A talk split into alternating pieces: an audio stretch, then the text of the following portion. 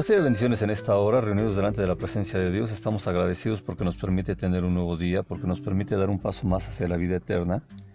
Y es en este caminar a la vida eterna que nosotros leemos la palabra de Dios y leyendo la palabra de Dios ahí nos damos cuenta cómo han caminado otras personas delante de la presencia de Dios, cómo históricamente ellos han hablado y obedecido a Dios, han hecho pactos y también cómo se ha presentado la promesa eterna de que un día abandonaremos este cuerpo, esta tierra, este planeta e iremos a la vida eterna en la Nueva Jerusalén donde está Dios, donde está nuestro Señor Jesucristo y donde está el Espíritu Santo y toda la cohorte celestial y los santos que se nos han adelantado.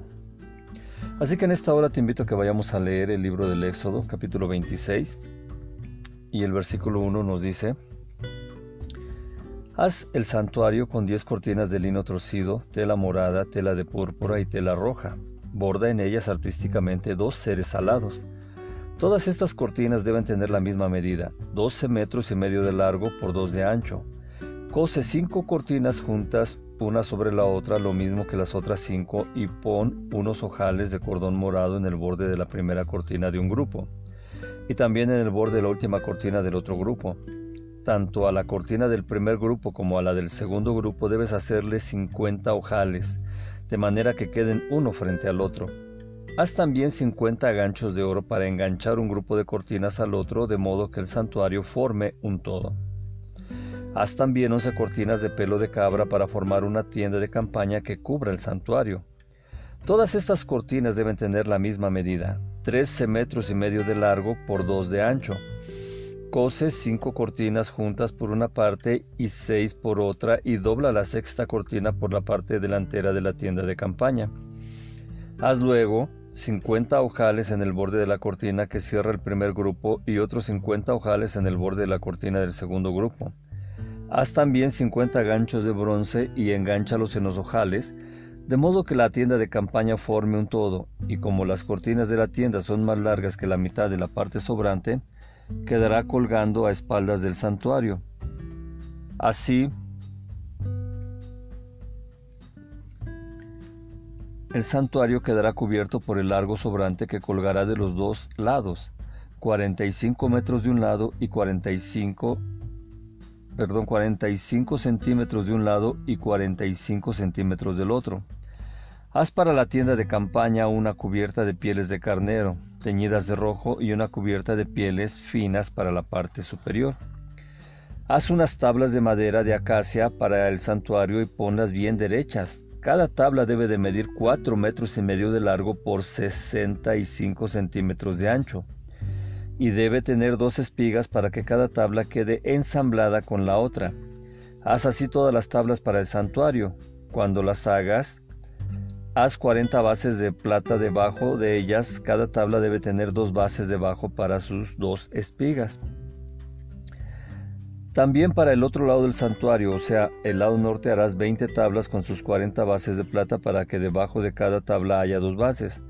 Para la parte posterior del santuario, o sea, el lado oeste, haz 6 tablas y dos tablas más para las esquinas de la parte posterior. Estas tablas deben formar pareja y quedar unidas por la parte de arriba hasta el primer anillo.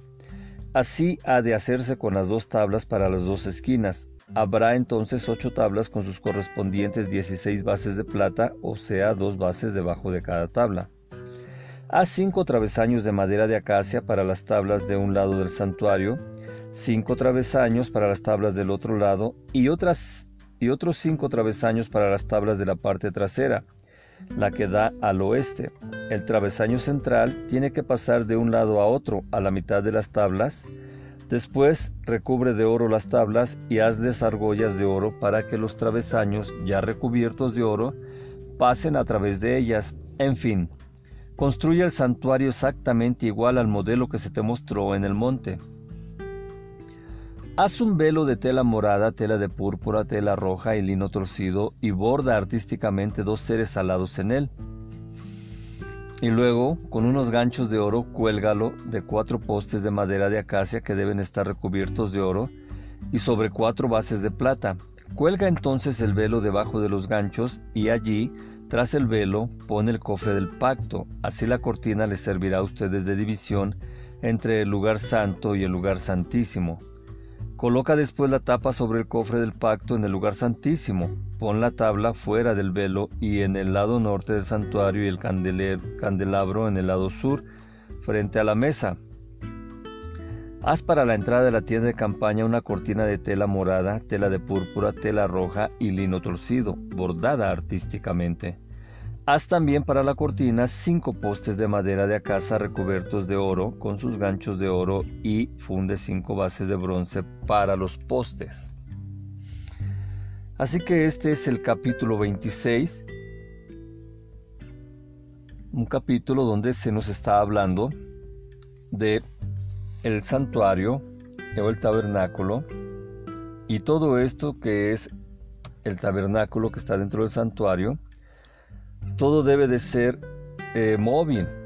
Todo lo que estamos hablando aquí de este primer eh, tabernáculo, de este primer santuario, es porque el pueblo de Israel empezaba a estar en el desierto e iban a caminar, pues ellos caminaron 40 años en el desierto. Y así entonces ellos tenían ahí todo lo que habíamos mencionado anteriormente y se tenía lo que Dios había confirmado el pacto y tenía que pidió que el pueblo le diera ofrendas para hacer el cofre del pacto, la mesa para el pan de la presencia, el candelabro de oro, y estos utensilios que llevaba el, el candelabro de oro y el pan de la presencia, todo esto iba a estar en el tabernáculo dentro del santuario. Ahora vamos a ver cómo esto que se había preparado y que iba a estar dentro, cómo iba a estar dispuesto dentro de lo que era el tabernáculo en sí. El santuario, digamos, es toda la lo que estaba externamente el tabernáculo es lo que estaba dentro en el lugar santísimo. También es correcto decir tabernáculo o santuario móvil, las dos maneras es correcta, sin embargo, se hace especial mención cuando se habla de que el tabernáculo está en las cosas más sagradas, el lugar santísimo. Así es que hablamos de cortinas y esas cortinas eh, eran las interiores que formaban exactamente el tabernáculo. En sí, sus tejidos formaban figuras de querubines. Dice, el tabernáculo lo harás de diez cortinas de lino retorcido, lana celeste, lana púrpura y lana carmesí, con figuras de querubines, obra de tejedor, harás a ellas. Entonces, esta es la primera parte que se habla para el tabernáculo, es decir, el lugar don santísimo donde estaba precisamente lo que era el candelabro, lo que era la mesa para los panes de la presencia y lo que venía a ser la otra parte que habíamos mencionado que era el arca y la tapa del arca. Luego nos está diciendo la manera de unir las cortinas. Esas cortinas estaban unidas entre sí, cinco cortinas también estaban unidas del mismo modo. Cada cortina en el extremo le quedaba una orilla libre para unirla con la del otro grupo. En las orillas de las cortinas interiores había ojales como lazos pequeños y se unía cada ojal con el correspondiente de la otra cortina, con los broches que tenían una forma de S, también llamada zarca, parecida a la letra S española. Entonces recuerda que la letra S para lo, el pueblo de Israel pues no existe su manera de que ellos se comunican es diferente a la nuestra. Por eso es que dan a entender que esa forma de S es la, la forma con la cual unían los ojales de las cortinas. Cuando hablamos eh, que dice que Hará las cortinas de pelo de cabra para tenderlas sobre el tabernáculo, once cortinas harás. Ahí se está refiriendo a, una parte muy importante, al Joel Moed, a la tienda de reunión. Así que las cortinas de pelo de cabra se colocaban sobre las anteriores y formaban esta tienda de reunión. Las cortinas de pelo de cabra eran especiales. Y así nosotros estamos viendo cómo se va poniendo estas cortinas en el lugar muy especial. Ahora vamos a hablar el lugar frente a la tienda. La longitud del tabernáculo estaba dispuesta de este a oeste y la entrada estaba al este y era la parte que se denomina frente. Así que la longitud de las cortinas estaba dispuesta de norte a sur. Quiere decir que la anchura total de las cortinas era eh, muy importante, muy especial. Y también se está hablando de que la media cortina que sobraba caían sobre el frente como si fuera un velo. Y esas cortinas, como las anteriores, cubrían el techo y las paredes sur, oeste y norte del tabernáculo. Es decir, se hacía una pequeña tienda especial que estaba muy protegida, celosamente guardada por estas cortinas de pieles tan especiales y tan finas. El sobrante que se menciona de las cortinas pues quedaba en la parte oeste, en la parte, eh, ya estábamos diciendo, eh, de atrás. Tenemos que estar viendo nosotros que eh, cuando hablamos de que harán una cobertura para la tienda de piel de carnero rojizo y una cobertura de piel de tejón por encima, pues esas, esas coberturas cubrían solo el techo y sobraba muy poco de sus dimensiones. Así que había una parte que era del tamaño del techo y se tenía esas pieles que lo protegían, que lo cubrían. Evidentemente para mayor protección con las pieles, no nada más eran cortinas de tela sencillas que se podían eh, lastimar o el sol las podía lastimar, no, estas eran de piel y eran más resistentes para la protección del tabernáculo. Cuando se habla de las tablas de acacia, esto es muy importante, las tablas del tabernáculo, es decir, ya tienes ahí las cosas que van a estar en el tabernáculo, la mesa, el arca, eh, el candelabro, están protegidos por lo que son las cortinas, pero eso también lleva otra protección más que son las tablas del tabernáculo. Y le dice, hará las tablas para el tabernáculo de madera de acacia paradas le da las longitudes y le dice que a todas las tablas del tabernáculo debe de hacerles una espiga y aparte de esa formación que tiene debe hacer 40 basas debajo de una tabla para las dos espigas y dos basas debajo de otra tabla para las dos espigas, es decir, que unía cada dos tablas. Así tanto para un costado y para el otro costado, 20 y 20 tablas. Así que eran las 40 basas de plata por las eh, dos basas debajo de una tabla y las dos basas debajo de la otra tabla. Esto es muy importante la madera de acacia, las tablas de acacia, porque en Egipto no había árboles de acacia. Y cuando Jacob bajó a Egipto llevó árboles de acacia para plantarlos porque el Espíritu Santo le había dicho que serían necesarias para el futuro. Cuando habla que las tablas de acacia deben de estar paradas, está diciendo que las tablas se disponían con el largo hacia arriba y no acostadas una sobre otra. Esto obviamente le daba más resistencia y más seguridad. Que estamos hablando de conceptos de carpintería. Seguramente los que son carpinteros y estén oyendo esta prédica se están imaginando otro. Hay grandes diseñadores el día de hoy y ellos pueden estar dando forma de acuerdo a lo que leen en la palabra de Dios y hacer una presentación de, del tabernáculo, del santuario móvil.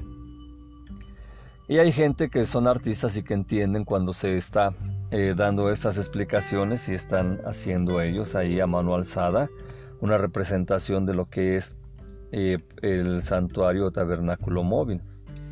Entonces es muy importante. Hoy te he leído eh, en español lo que es la Biblia Dios habla hoy y esa traducción me gusta, sobre todo en estos casos de lo que son Éxodo, de lo que son Deuteronomio, porque trae la conversión en cuanto a las medidas y en cuanto a los pesos. De tal manera que si yo te hubiera leído, por ejemplo, eh, la Torah, con respecto de las tablas, te diría lo siguiente. Hará las tablas para el tabernáculo de madera de acacia paradas. Diez amot la longitud de la tabla y un amá y media la anchura de cada tabla. Dos espigas tendrá cada tabla, paralelas una a la otra, así harás todas las tablas del tabernáculo. Harás las tablas para el tabernáculo, 20 tablas hacia el lado sur, 40 basas de plata para debajo de las 20 tablas, dos basas debajo de una tabla para cada dos espigas. Es decir, las medidas que te estaba dando tendríamos que convertirlas a una versión al español y así pudieras entender lo que te estaba leyendo. Por eso es que te leí una versión al español de la Biblia, Dios habla hoy, que es una traducción muy buena. Tenemos que ver eh, ahora que entonces eh, Jacob llevó esos eh, árboles de acacia para plantarlos en Egipto y así se tenía el conocimiento de esas tablas y también a donde iban a llegar también iban a encontrar eh, madera de acacia. Así se estaba viendo también que las espigas se formaban cortando por la parte de abajo y así se iban poniendo en las basas y se iban descansando las tablas paradas de acacia y esto nos estaba permitiendo tener una altura muy importante que se podía ver. Las basas eran dos por cada tabla, ya lo hemos dicho, y tenían un hueco de la medida exacta para que calzara la espiga. Hoy, por ejemplo, los carpinteros eh, pueden llamar a esto lo que puede ser un saque o lo que puede hacer, o ya se hace con herramientas sofisticadas también, como un router o una sierra. Se le hacen canales a, a las maderas y sobre esas maderas se sobreponen otro tipo de maderas o se clavan y así se va haciendo todo esto. Los ebanistas que son eh, todavía maestros mejores que los carpinteros, maestros nada más, los ebanistas tenían ese arte. Mucho de lo que ellos hacen es haciendo ensambles y no utilizando eh, clavos. Así de que un buen ebanista sabe hacer espigas, sabe hacer eh, muebles sin clavos. Y esto pues es muy importante. Así estamos viendo entonces que esta hermosa palabra de Dios nos está diciendo cómo era ese tabernáculo móvil. Dice que eh, las tablas estarán unidas por abajo y juntas estarán unidas en su cabecera con un aro. Así será para las dos tablas de cada ángulo. Los dos vértices serán. Así que ahora nos está diciendo que por los vértices se veía por dentro solamente un espacio y el restante se cubría con el espesor de las filas que estaban de norte a sur. Hablamos de la cabecera y de las cabeceras vemos que se tendría que hacer un corte para encajar una parte del aro.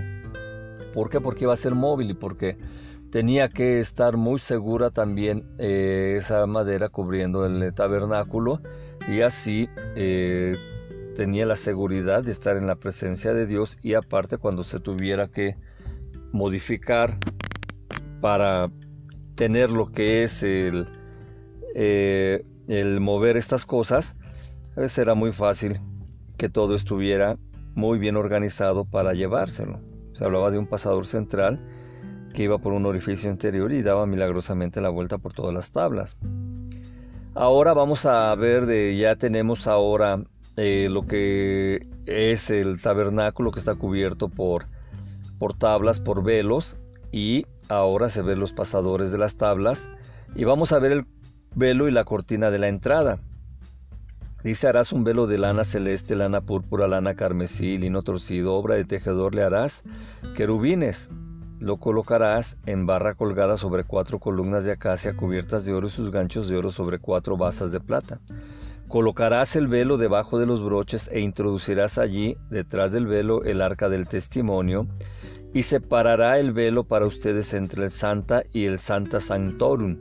A veces se habla en latín y se dicen estas palabras, pero también están escritas en la palabra de Dios, el lugar santo y el lugar santísimo.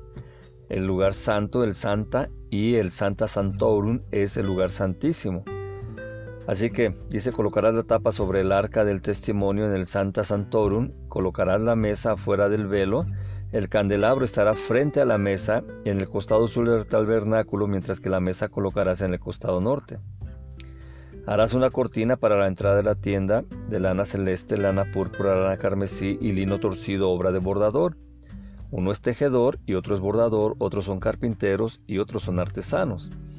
Harás para la cortina cinco columnas de acacia y las cubrirás de oro y sus ganchos serán de oro y los fundirás cinco basas de cobre. Aquí varía. Así es de que el velo estaba colocado a la entrada y el restante que quedaba, el lugar santísimo, es el que lo cubría y lo protegía, se le define dentro del velo. Y lo que estaba dentro de la entrada es el, lugar santo, el lugar del Espíritu, eh, el lugar santo, no el lugar santísimo. Eso quedaba por afuera. Así que las columnas en la cortina se encontraban más hacia afuera de las filas de madera y se entraba por el otro costado, es decir, se tenía ese cuidado que para pasar al lugar santísimo solamente lo podía hacer Moisés, solamente lo podía hacer los sacerdotes. Y el lugar santo, pues ahí estaban los lugares dispuestos para la mesa, para los panes de la proposición, el candelabro, mientras que en el lugar santísimo estaba el arca del pacto. Así que poco a poco vamos viendo las dimensiones, vamos viendo la forma en que Dios le había dicho a Moisés cómo tenía que hacer las cosas, pero aparte le había mostrado cómo tenía que eh, hacer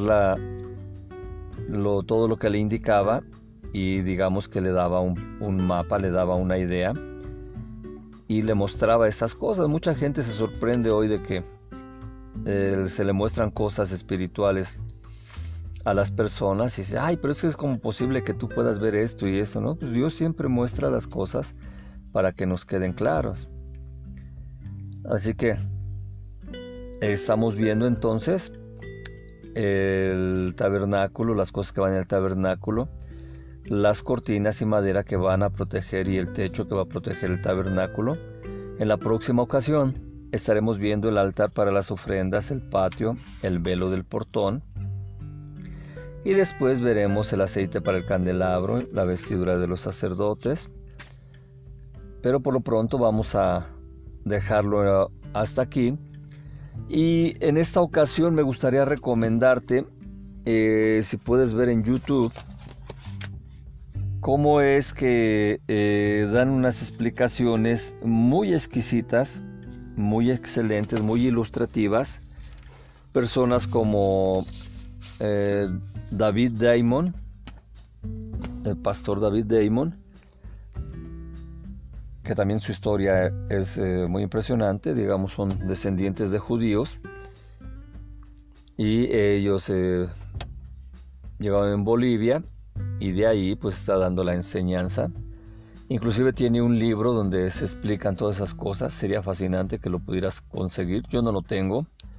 Si no hubiera apropiado algunas de esas cosas de lo que se está explicando ahí de el santuario, el tabernáculo móvil, para que entendiéramos. Benijín, eh, por otro lado, también explica la forma en que se tienen que explica de cosa por cosa a detalle y el significado espiritual que hay y el significado que tiene en el Nuevo Testamento. Así que si tienes oportunidad de ver el tabernáculo eh, explicado por Benny Hinn o por David Diamond, pues sería muy bueno que lo hicieras para que eh, nosotros entendiéramos estas cosas. Eh, lo que yo te doy pues es nada más de libros, es la Torah son las traducciones de las Biblias que tengo. Pero para que sea más ilustrativa la situación, sería muy bueno que, que vieras a estos dos hombres cómo explican esas cosas. Así que por el momento pues vamos a, a hacer oración y te invito a que repitas conmigo lo siguiente. Repite, Padre Dios, en nombre de tu Hijo Jesucristo, el cual es mi Salvador, el cual dio su vida por mí en la cruz, derramó su sangre para perdón de mis pecados, venció a la muerte, resucitó al tercer día, estuvo cuarenta días con los discípulos, ascendió a los cielos, se sentó a tu derecha y nos da vida eterna. En esta hora, Señor Jesucristo, te recibo en mi corazón como mi dueño, como mi Señor, porque tú dijiste que todo el que crea en ti y que fuera bautizado será salvo. Si no he tenido la oportunidad de ser bautizado, dame la oportunidad de que me bautice, Padre Dios. Y en esta hora, Señor Jesús, te pido que escribas mi nombre en el libro de la vida, lo quites del libro de la muerte. Y en esta hora, Padre Dios, humildemente agradezco el que me permite saber de tu presencia en el tabernáculo, cómo estaban dispuestas las cosas en el tabernáculo, tu lugar santísimo en ese santuario móvil. Y en esta hora te pido que me sigas permitiendo tener el conocimiento necesario de ese tabernáculo, santuario móvil. En esta hora sé que yo soy un tabernáculo del Espíritu Santo, y así como tú tenías la presencia para el pueblo de Israel en el lugar santísimo, ahora yo como tabernáculo tuyo, Espíritu Santo, te agradezco el que estás conmigo. Espíritu Santo, por favor, así como se puso eh, las cortinas y la madera en protección del lugar santísimo, en esta hora te pido que me pongas la armadura espiritual, que derrames de tu unción en mí, que me des dones, que me des fruto, para hacer milagros y señales y prodigios en nombre de mi Señor Jesucristo y que más gente llegue a la vida eterna conmigo. Pues esto te lo pedimos, Padre Dios, en nombre de nuestro Señor Jesucristo. Amén Amén y amén. Recibe bendiciones, que tengas un excelente día y si no nos vemos aquí, nos vemos en la vida eterna. Paz.